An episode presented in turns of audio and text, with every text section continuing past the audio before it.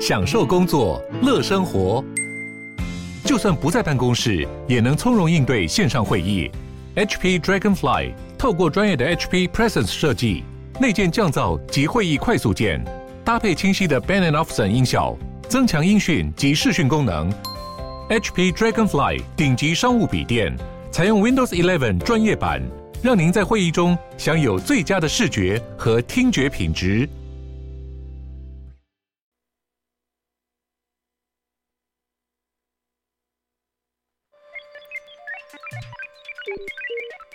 你在哪里？你在世界的哪里？台湾又在世界的哪里？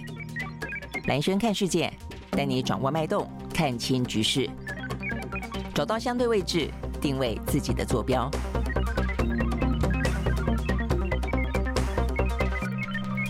大家好，欢迎收看、收听啊，今天的蓝轩看世界啊。我上礼拜五呢，跟大家讲说呢，在见面的时候呢，我已经是一个爬过玉山的人了啊，所以呢，现在呢，刚刚爬完玉山回来啊，所以呃，就是礼拜天的时候呢，从塔塔加登山口。花了大概七个小时呢，上了这个排云山庄，然后的话呢，在排云山庄住一晚，说住一晚呢，也没有到一晚，就半晚。为什么呢？因为凌晨一点就要起床，要准备去攻顶啊。呃，一点起床，然后呢就准备准备嘛，啊，就吃个早餐。两点半的话呢，正式攻顶，呃，应该讲登顶了啊，因为我觉得，嗯，攻比较有那种要去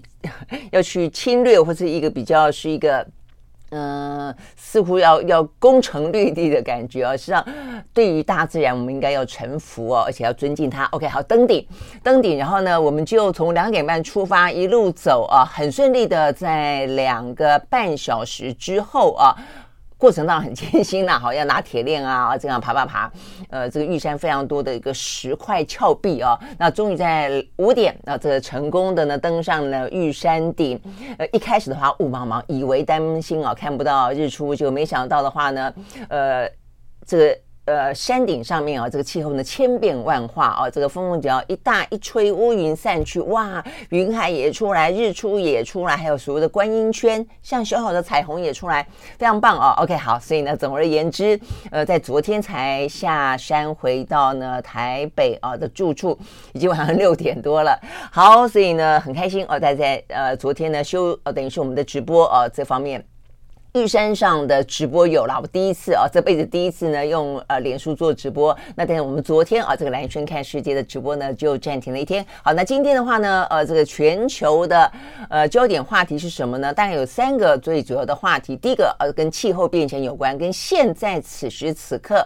呃，等整个呃这个热浪袭击啦，这个呃洪灾啊到处泛滥呐。然后呃这个美国的气候大使 Kerry 造访中国大陆哦。跟这个中国大陆的气候的特使呢，谢振华两个人碰面哦，这是一个话题之一。那另外哦，还有包括呢，这个欧盟哦，跟这个拉美哦，他们正在举行举行一个峰会当中，巴西哦，这个所谓的拥有的亚马逊丛林里面呢，这个等于是地球之肺哦，到底呢，它的一些。呃，滥砍滥伐的状况哦，可不可以能够有所遏制？大家也期待听到哦，这个鲁拉的保证。好，所以这个气候相关的部分呢，是一个话题。那另外一个话题的话呢，这几天可能大家要特别注意了哦。这俄乌战争的话呢，似乎有一个比较呃重燃呃这样的一个比较激烈状况的一个可能性了啊。包括呢，俄罗斯呃这个宣布呢终止哦这个先前的等于是粮食的安全廊道这样的一个计划呢，正式的就在在黑海这个部分，所以。全球的粮食是会再次受到影响。再来，昨天克里米亚呃大桥又爆炸了哦。那所以呢，这个部分的话呢，会不会是呃这个俄罗斯现在呢正在发动哦？这个乌克兰声称十万大军集结在呢东部的战区，会不会又是另外一波新一波的比较哦？这个更激烈的，除了先前乌克兰所称的他们要反攻，但事实上看起来哦，就是比较比较零星式的啦，小规模的反攻哦。但这一次会不会爆发哦更大规模的一个又一次？次的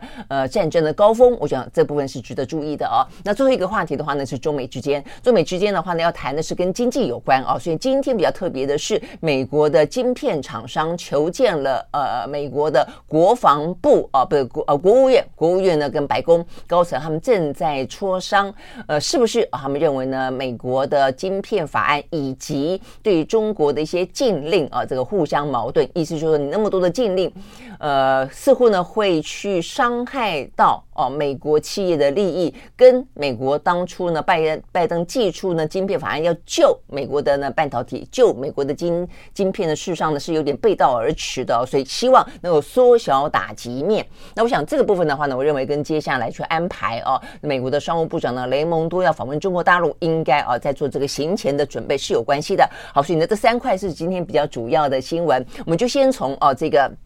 暴雨、热浪等等的话题来开始看起啊。目前看起来的话呢，呃，全球如果你知道的话，有注意到的话，或者你正在身历其中，对台湾来说当然也是很热了啊。呃，过去这几天很热，呃，在光光在玉山啊这个路上的话呢，又是风又是雨，有一段呢我们是穿着雨衣、穿着雨雨裤啊，这个冒雨前进的。突然之间呢，哇，又太阳很大哈，所以呢，我们身上又戴着毛帽，然后你又又戴着防晒帽哦，所以从这个角度你就会知道。说呢，当然山上的这个阴晴比较呃分呃这个落差比较大了哦，但是上就全世界来看的话呢，这个极端气候呢也是呢非常的剧烈，越来越剧烈。好，所以呢，今天我们看得到的相关的讯息啊，这个目前看起来有哦，这个每一个国家当地哦有拉警报的呃热浪的呢，包括了像北美、欧洲、亚洲哦都已经拉起警报来了。呃，北美的话呢，当然。呃，像美国哦，就是很多的热浪袭击，包括什么德州啦，哦，很多地方都是这个样子。甚至的话呢，他们有一个叫做呃热热浪谷的地方啊，呃，大概温度已经飙到五十度以上了啊。那同样的五十度以上的，还包括了呢中国大陆西北的新疆，它就在七月中旬，呃，一个地方叫做三宝乡的哦，温度飙到了五十二点二度。飙新了在六年前所创下的摄氏五十点六度的记录了哦，所以呢，这个美国啊，他们的呃这个热浪谷也刷新了记录，然后呢，中国的新疆呢，它也刷新了记录。五十度诶，真的是很高哦。好，所以呢，这个部分的话呢，美国、中国都一样。那更不用讲，欧洲的热浪袭击在南欧哦，在现在最近这段时间呢，呃，正是呢非常的酷暑难耐。那另外的话呢，呃，日本，日本的话呢，台湾非常喜欢去、哦，呃，纬度有纬度也比较高，所以气候感觉上是宜人的。但是日本的气象厅呢，也针对了全国四十七个都道府哦当中的三十二个发布了中暑警戒啊，就是它的温度会高到可能你。会中暑，那这个地方呢，主要是集中在中部跟西南部，可以理解了啊，因为更高纬度的当然就还是 凉快一点，所以呢，如果说你去北海道，呃，去日本的东北玩的话呢，可能这个时候呢会比较适合啊，所以呢，呃，这个在昨天，日本有一百九十五个地方呢达到了猛暑日的记录标准，然后呢，超过一百个人呢中暑送医。好，那在同这个时间呢，你会看到呢，哇，大雨啊，就是滂沱大雨，而且不只是滂沱大雨啊，呃，这个是叫做暴雨啊。这个日本的九州哦，豪雨呢，造成了土石崩塌，呃，已经导致了数十万人呢撤离。目前的话呢，是昨天的数字啊，是五死三失联。那同样的状况的话呢，在韩国啊，韩国的话呢，首尔附近啊，也是一样出现这个状况。那尹锡悦呢，被骂到臭头啊，说呢，你这个时候呢，等于是。韩国呢面临了天灾哦，你还竟然去参加了呃这个呃就是峰会哦，这个等于北约峰会哦，等于是还进行外交行动。不，我觉得同等重要了啊，所以呢，呃，其实有一些救灾防灾的机制啊，真的是要呃能够启动的够健全、够完备啊，呃，因为这个事情是紧急啊，如果你要等待在这种紧急状态底下，如果你的机制不够完备啊，你还要等待啊某个呃决策者在那个时候呢，必须要在当场才发动或者是下下指导棋或者是发号施令的话，那根本就太慢了哦。那当然，我觉得那是在一个形式上啦，或者形式上如果。说呢，呃，国家元首能够有能够坐镇，当然可能比较安定民心了啊。我觉得他只是反映出来说，其实呃，尹锡悦坦白说啊，他当选上任到现在，他的民调一直都不高啊，所以我觉得也是大家对他应该是有相当多的不满啊，所以呢，在这个部分又记上一笔啊，所以趁机就啊，你看你都不在。那 OK，所以呢，也因为这样的关系哦，所以岸田文雄针对他们的九州豪雨成灾这件事情，就非常非常的关注啊，避免呢自己呢成为啊这个现在开始有点穷收旧好的邻居南韩的。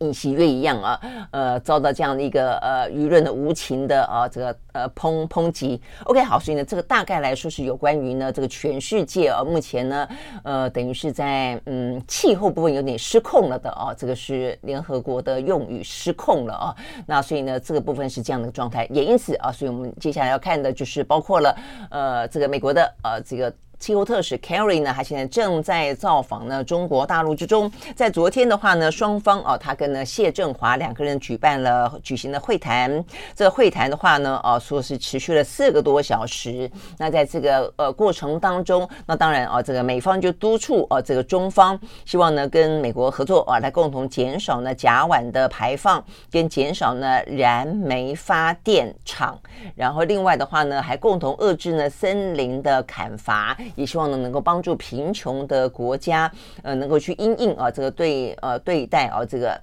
等于对付啊，这个相关的气候变迁等等的事情。啊，那这个是呃 Kerry 方面的说法了啊。那对对中国大陆来说的话呢，当然他们也希望啊，这个就是两个人的见面沟通可以改善啊，这个双方的关系。因为谢振华也特别提到，在中美之间关系当中，实际上最能够琢磨的。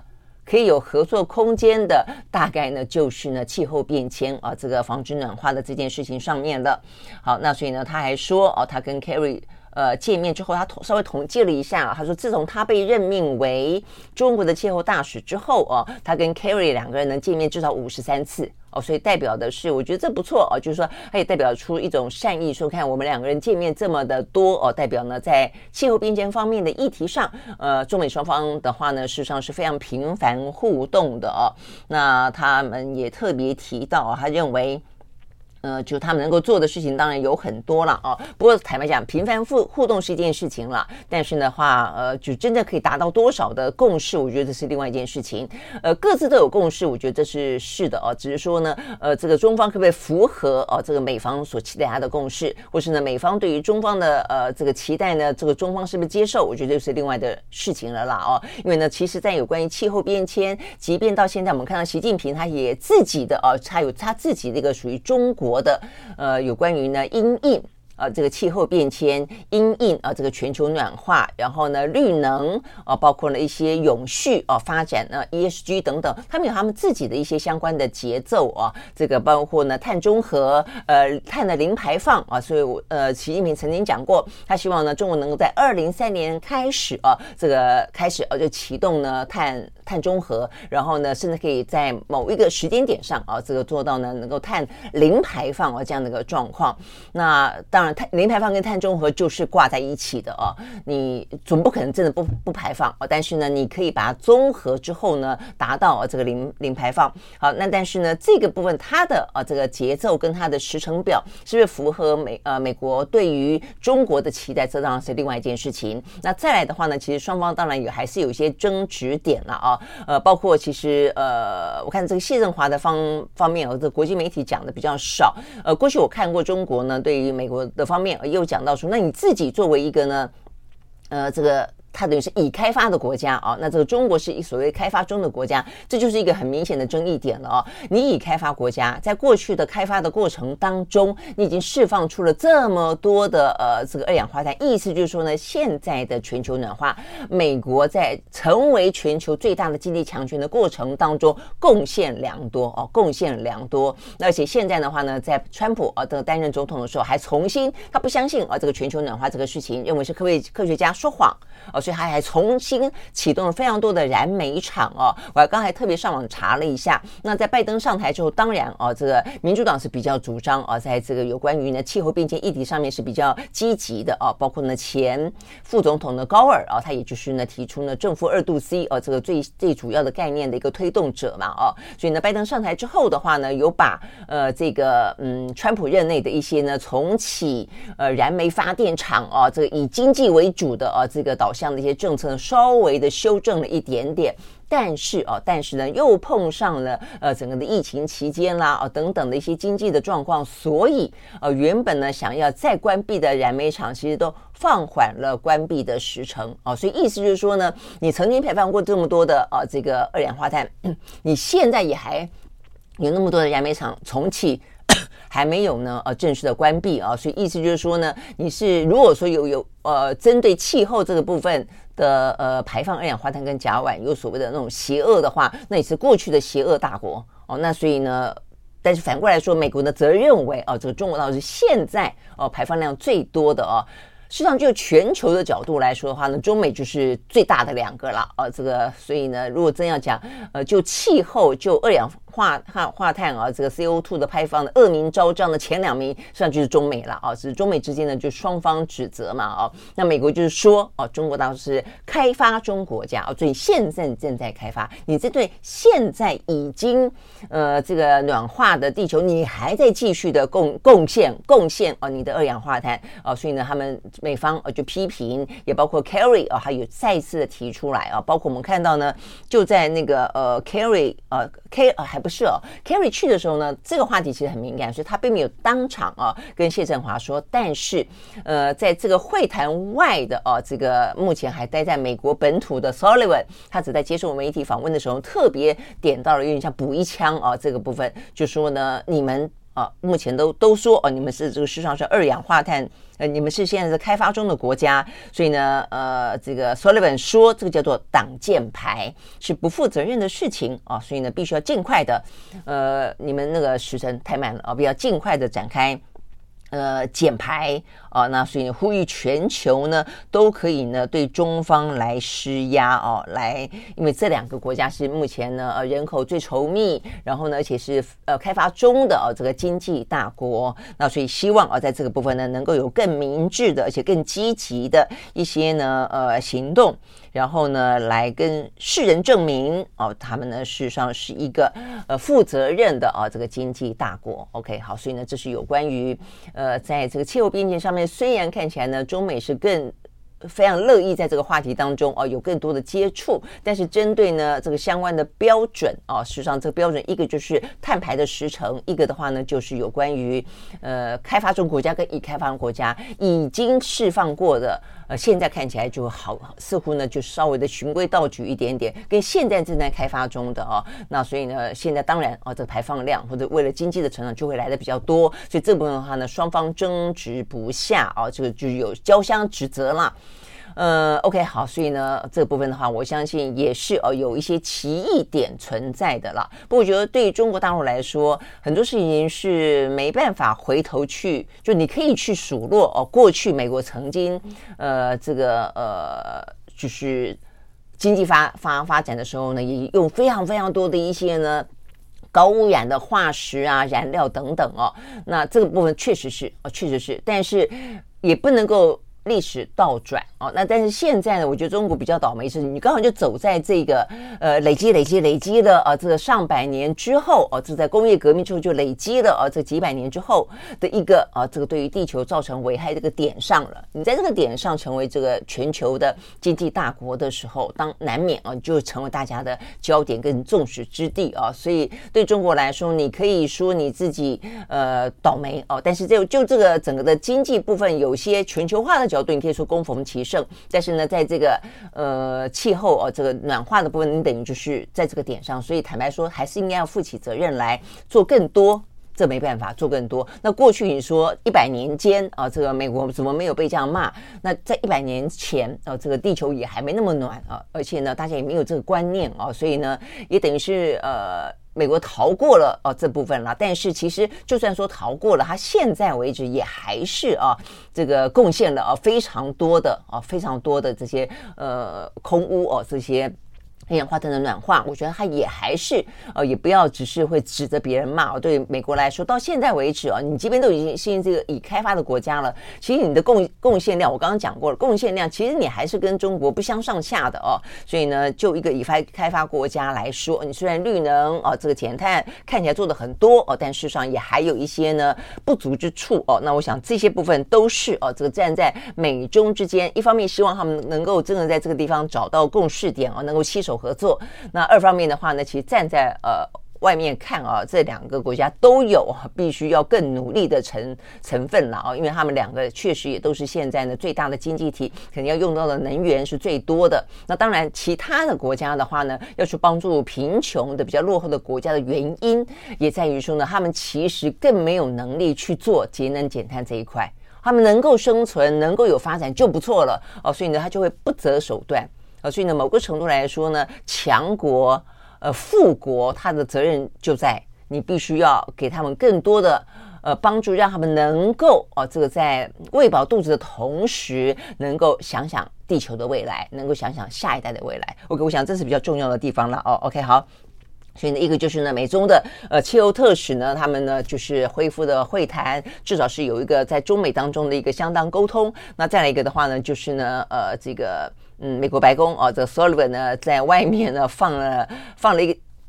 一支冷箭哦，特别提到说呢，希望其实这些年来他们都一直希望哦，就是对北京来说哦，能够积极减减排，而且呢，呃，等于是在呃这个 WTO 的体系当中，能够呢，呃，从开发过。中国家被放到已开发国家啊，因为呢，如果你作为开发中国家，其实相关的一些呢游戏规则有很多部分是可以比较宽容一点的。哦，但是呢，呃，这个对待于这个经济发展如此强盛的中国，很多的国家觉得不公平啦，尤其美国。OK，我想这是一个争执点。好，那除了这个部分之外啊，美中的呃这个气候特使见面之外，在布鲁塞尔啊，也就是呢，呃，这个欧盟哦的所在地呢，有另外一场叫做欧盟与拉丁美洲跟加勒比海国家联盟的峰会。哦，那在这个峰会上面的话呢，呃，在这个气候变迁话题哦也受到关注。哦，所以巴西在这个部分的话呢，鲁拉哦，他承诺在昨天哦，他见了呃这个范德莱恩啊，所以他说呢，呃，巴西将会在气候问题上面尽一份心力啊。我觉得他讲的最棒的一句话哦，不知道做不做得到了哦。他说他承诺到二零三零年可以实现呢亚马逊地区的森林。零砍伐啊，我想这个部分如果真的能够做到的话呢，是非常啊这个呃值得鼓励啊，也非常期待的事情啊。因为我们知道，确实啊，这个讲讲到这个巴西的政治啊，跟经济当很多很复杂的地方啊，但是呢，至少在有关于呢这个热带雨林的保护这个地方，在鲁拉任内真的是做得还不错哦。那也还他也非常积极的跟西方世界国家跟外国能够接轨，然后他也接受啊这个外国对于。呃，这个巴西哦，作为一个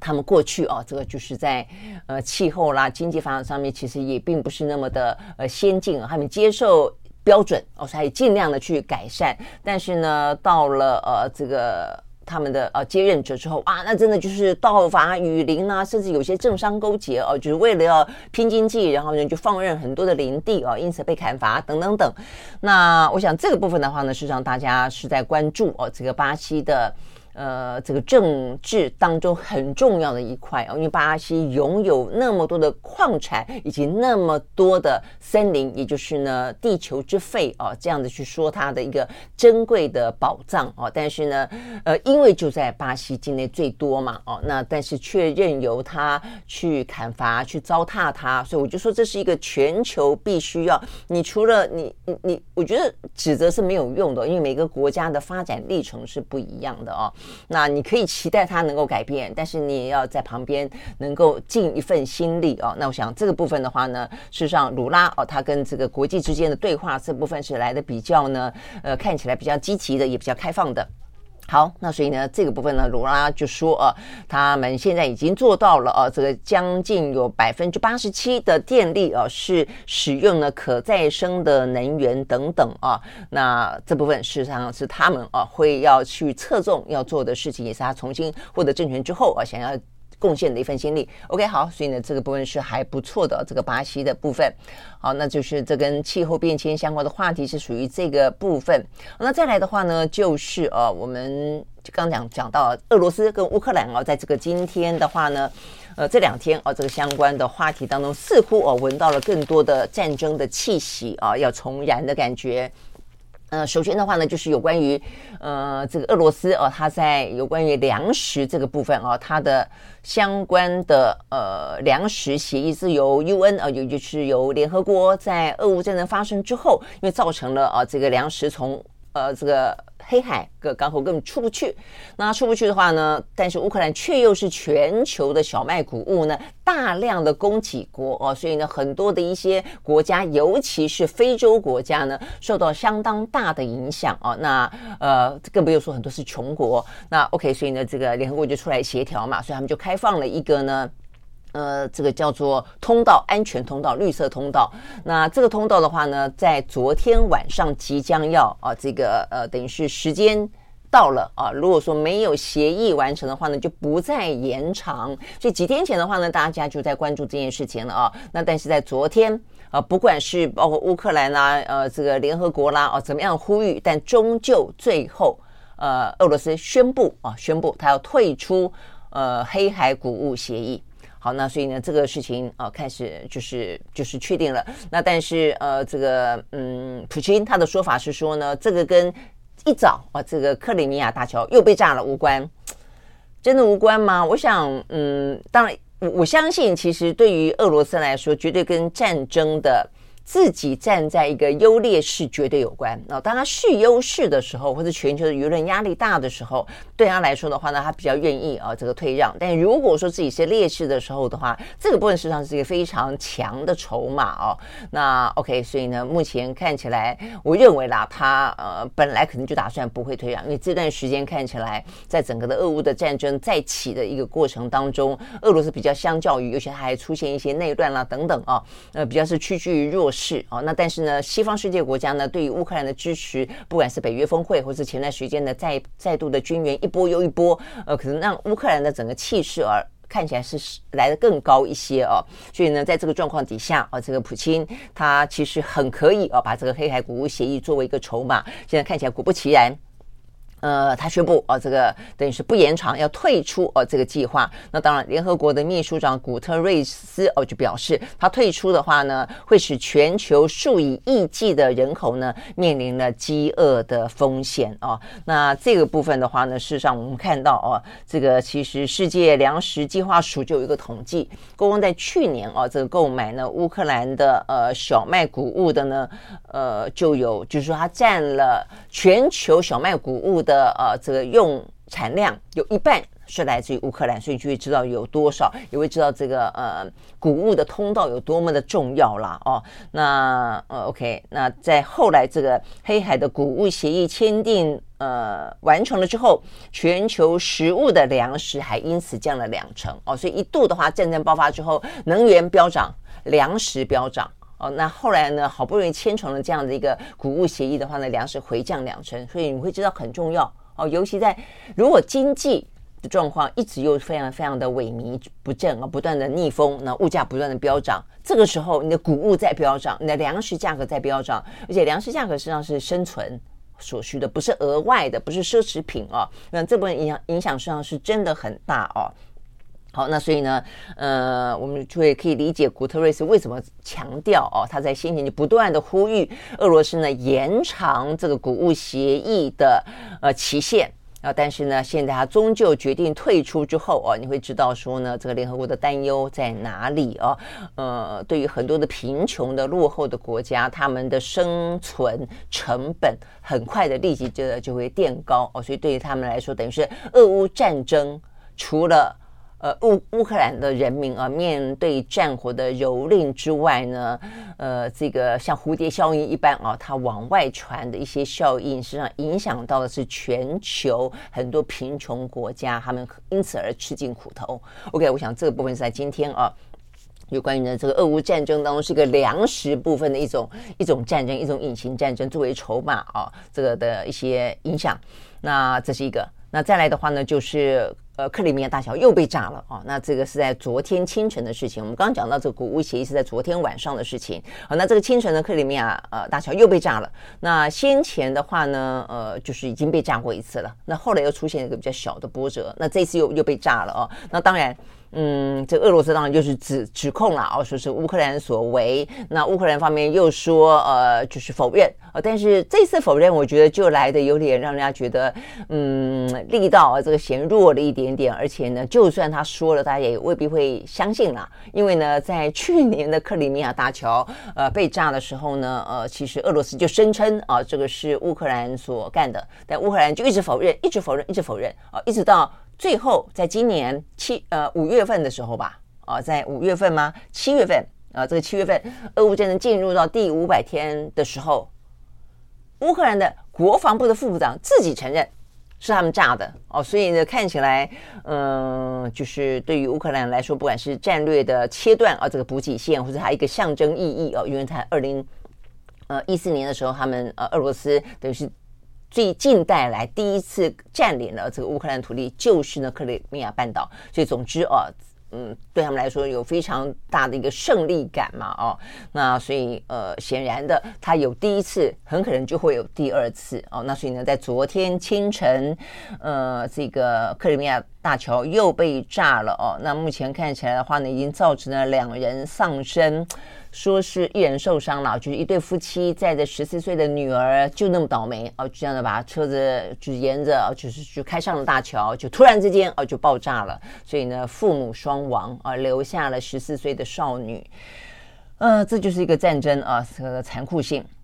然后呢，目前这个桥说铁路交通哦已经恢复了，那俄罗斯呢就指控啊基辅方面呢是幕后的黑手，那基辅方面呢就否认。啊，不过呃，这个法新社报道哦、说呢，他引述一个安全单位的消息人士说，这个呢是在乌克兰的海军跟安呃乌克兰的安全局呃的策动底下，利用无人艇，还不是还不是从空中上从海面上无人艇来执行一个特殊作战的行动，因此而受损的哦。好，那所以呢，这个部分的话呢，是克里米亚，克里米亚大桥被炸，我觉得已经有点像一种讯号啊，一种象征性的哦。它一方面是全欧洲最长的大桥，另一方面的话呢，在战争在俄乌的纷争当中扮演了一个呃领土啊领土。事实上，呃，这个俄罗斯占领了克里米亚。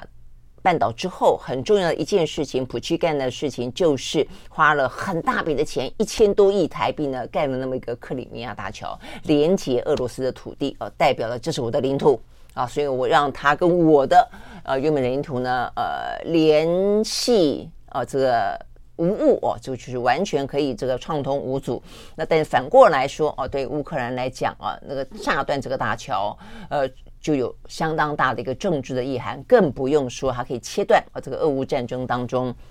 很重要的一些呢，呃军需啦、燃料啦跟生活物资啊这样的一个供应。好，所以呢这个部分呢，克里米亚大桥呢，呃是不是又是乌克兰炸的啊？那如果这个样子的话呢，俄罗斯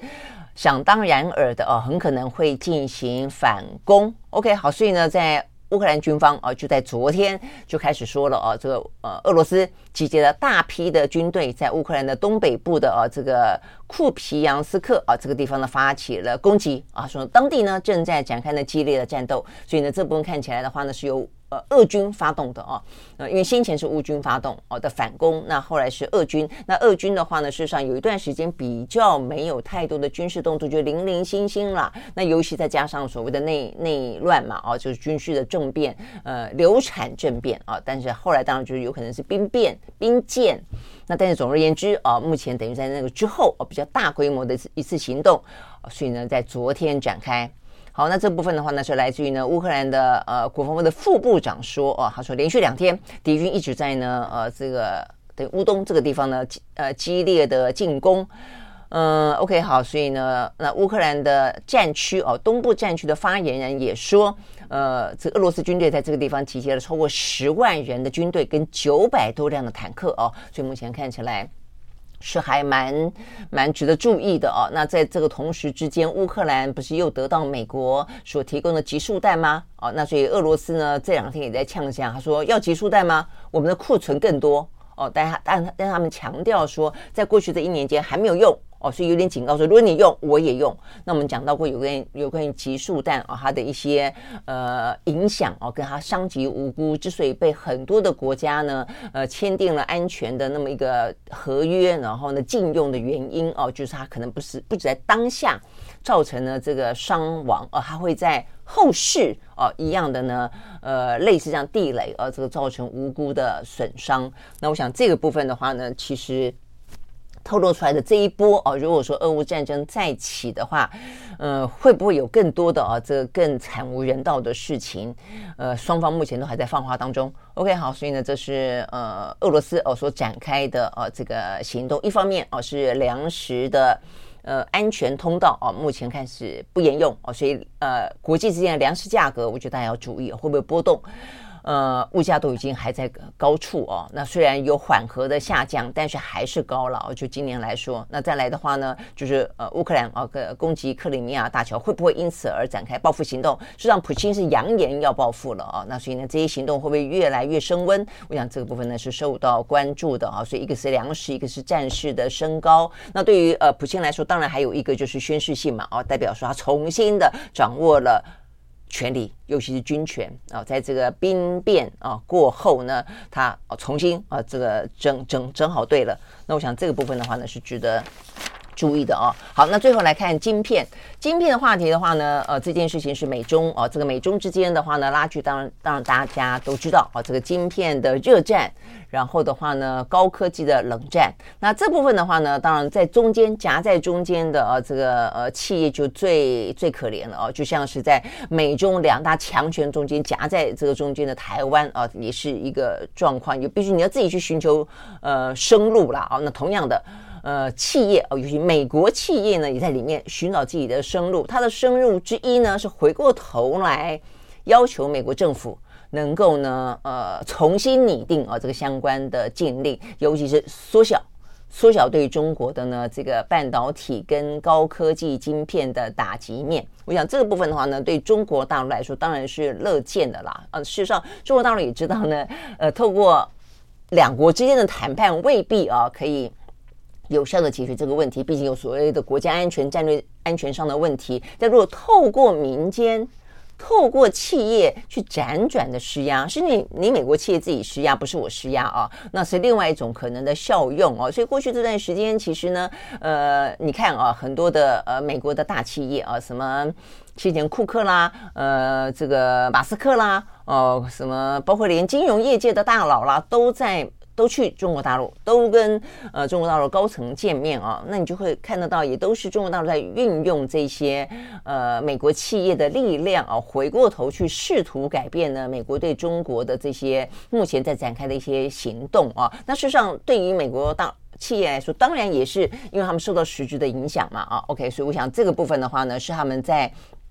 最新的消息在今天哦，他们呢，呃，会见了拜登政府的高层。那事实上，这个话呢，跟着先前的黄仁勋啊，这个 NVIDIA 的黄仁勋的说法，基本上是同一个脉络的了啊。这个黄仁勋就说了，其实美国对于中国祭出禁令啊，这个就是中国的市场是无可取代的哦。所以你禁了以后呢，伤的不呃不是中国，或许会伤中国，但最到最最终你会伤美国。那而且商的呢，还包括的是美国的企业在中国这个大市场当中的领先地位哦，这很重要。就是你美国的国力，看你从哪个角度去看国力。一方面是你跟中国的直接的 PK 哦，你的先进的程度比它强，你的呃整个市占率是比它高。哎，但是讲到市占率了，市占率比它高的话呢，就是靠这一群美国企业到中国大陆去卖这些东西，卖技术啦，卖人才啦，啊，卖产品。啦，所以呢，目前看到半导体所有的这个市场当中的需求，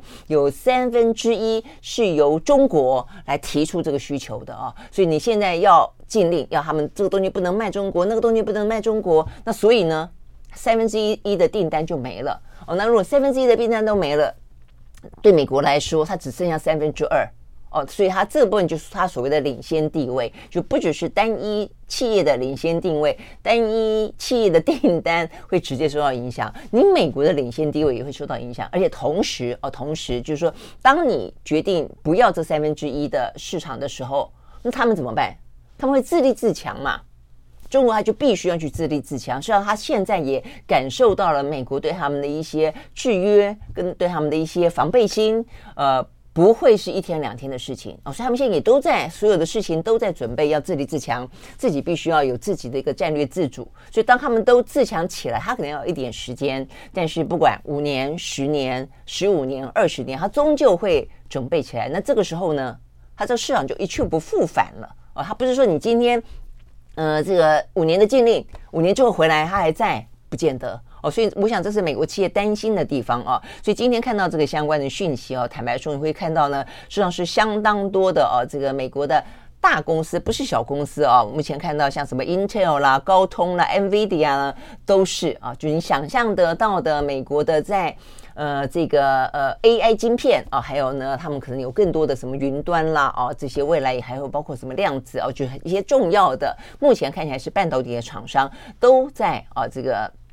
见面之列。那呃，美国的高层参与的，包括了美国的呃白宫高层，还包括了商务部长雷蒙多，包括了国国家经济会议的主任啊，叫做。布莱纳德啊，这个布莱纳德，还包括 Sullivan 啊等等都在里面啊，所以你看到的就是说，他会从商业角度，会从国家经济角度，会从国家安全角度去谈这件事情。好，所以呢，呃，一个就是我们刚刚讲到的，就是说它这个本身其实陆陆续续，你听到美国企业都已经反映出来了。第二个就是时间点啊，我想这个他们可能正在积极的规划，雷蒙多要访问中国大陆，那所以雷蒙多访问中国大陆，他必须要有一个。一个方案出来，他要干嘛？他要谈什么？那很多东西他可能要先给中国。那中国方面有没有什么样的个回应啊？如果说两边什么东西都没谈好，见面的结果端上台面是不欢而散，那事实上这对两国没有什么帮助哦。所以很多事情必须要先谈。那这个时候啊，这个。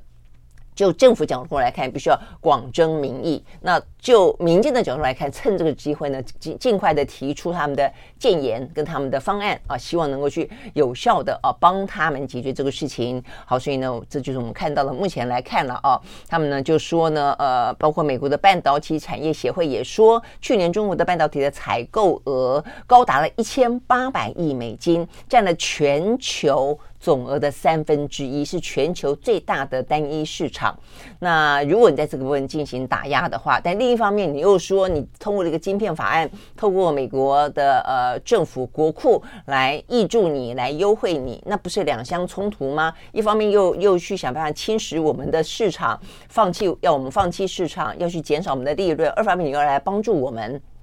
所以确实是啊，呃，美国这方面的策略，就等于是国家安全策略、经济安全策略跟它的国力的发展，实际上确实是有它的矛盾之处了啊。OK，好，所以呢，这个部分的话呢，是我们看到呢这个最新的消息啊。那但是呢，这群人他其实陆陆续续也都发表了他们的意见了，这些美国大企业啊，只是呢，在这一场会议当中能改变美国的政策吗？会改变？呃，雷蒙会会给雷蒙多带去中国的方案啊，这个美中互谈的方案能够有什么样新的不同的内容吗？那简单一句话就是，美国的企业希望缩缩小打击面啊，他们知道有国家安全的呃部分存在，这部分确实是一个最高啊最上位的一个利益，国家利益，但是其他的部分呢，可不可以放放松一点啊，缩小打击面？OK，好，那到底缩多小？我想这个部分的话呢，是美国的政府跟企业必须要去讨论的地方啊。我想这个部分的话呢，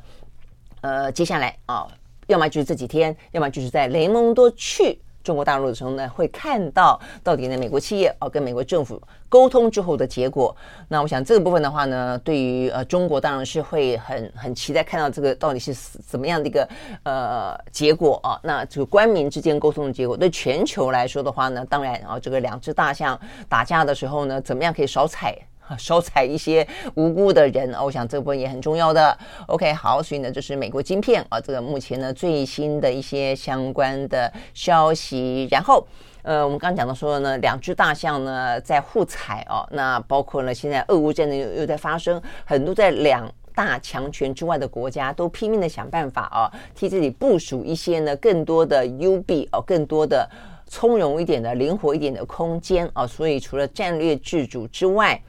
我们看到看看到一个消息，就就是在我们刚刚讲到的欧盟跟拉美国家那场峰会，除了谈到气候变迁的话题之外，除了谈到呢巴西，呃，他们希望能够在二零三零年，呃，减少砍砍伐啊零啊零砍伐之外，我们看到呢这个欧盟的有个叫做门户计划，他们决定投资拉美啊，在四年当中呢，呃，至少是四百五十亿欧元，这部分也很有意思啊。这部分呢，他们的考虑点是什么呢？他们考虑。绿点是，他们认为呢，在全球啊，这个美中的呃这个战争，那么就是科技大战啊，那么的炽烈，然后，动不动就要拉帮结派的要求大家去参与，呃，美国对于中国的禁令，然后中国呢就反制啊，反制之后的话，他的加啦，他的者啦就不输出哦等等，那然后的话呢？就是其他的国家也受到波及，呃，所以呢，这个欧盟讲得很白哦，为了摆脱对于俄罗斯能源以及中国关键能源的一些依赖啊，或者说呢，突然之间来的禁令，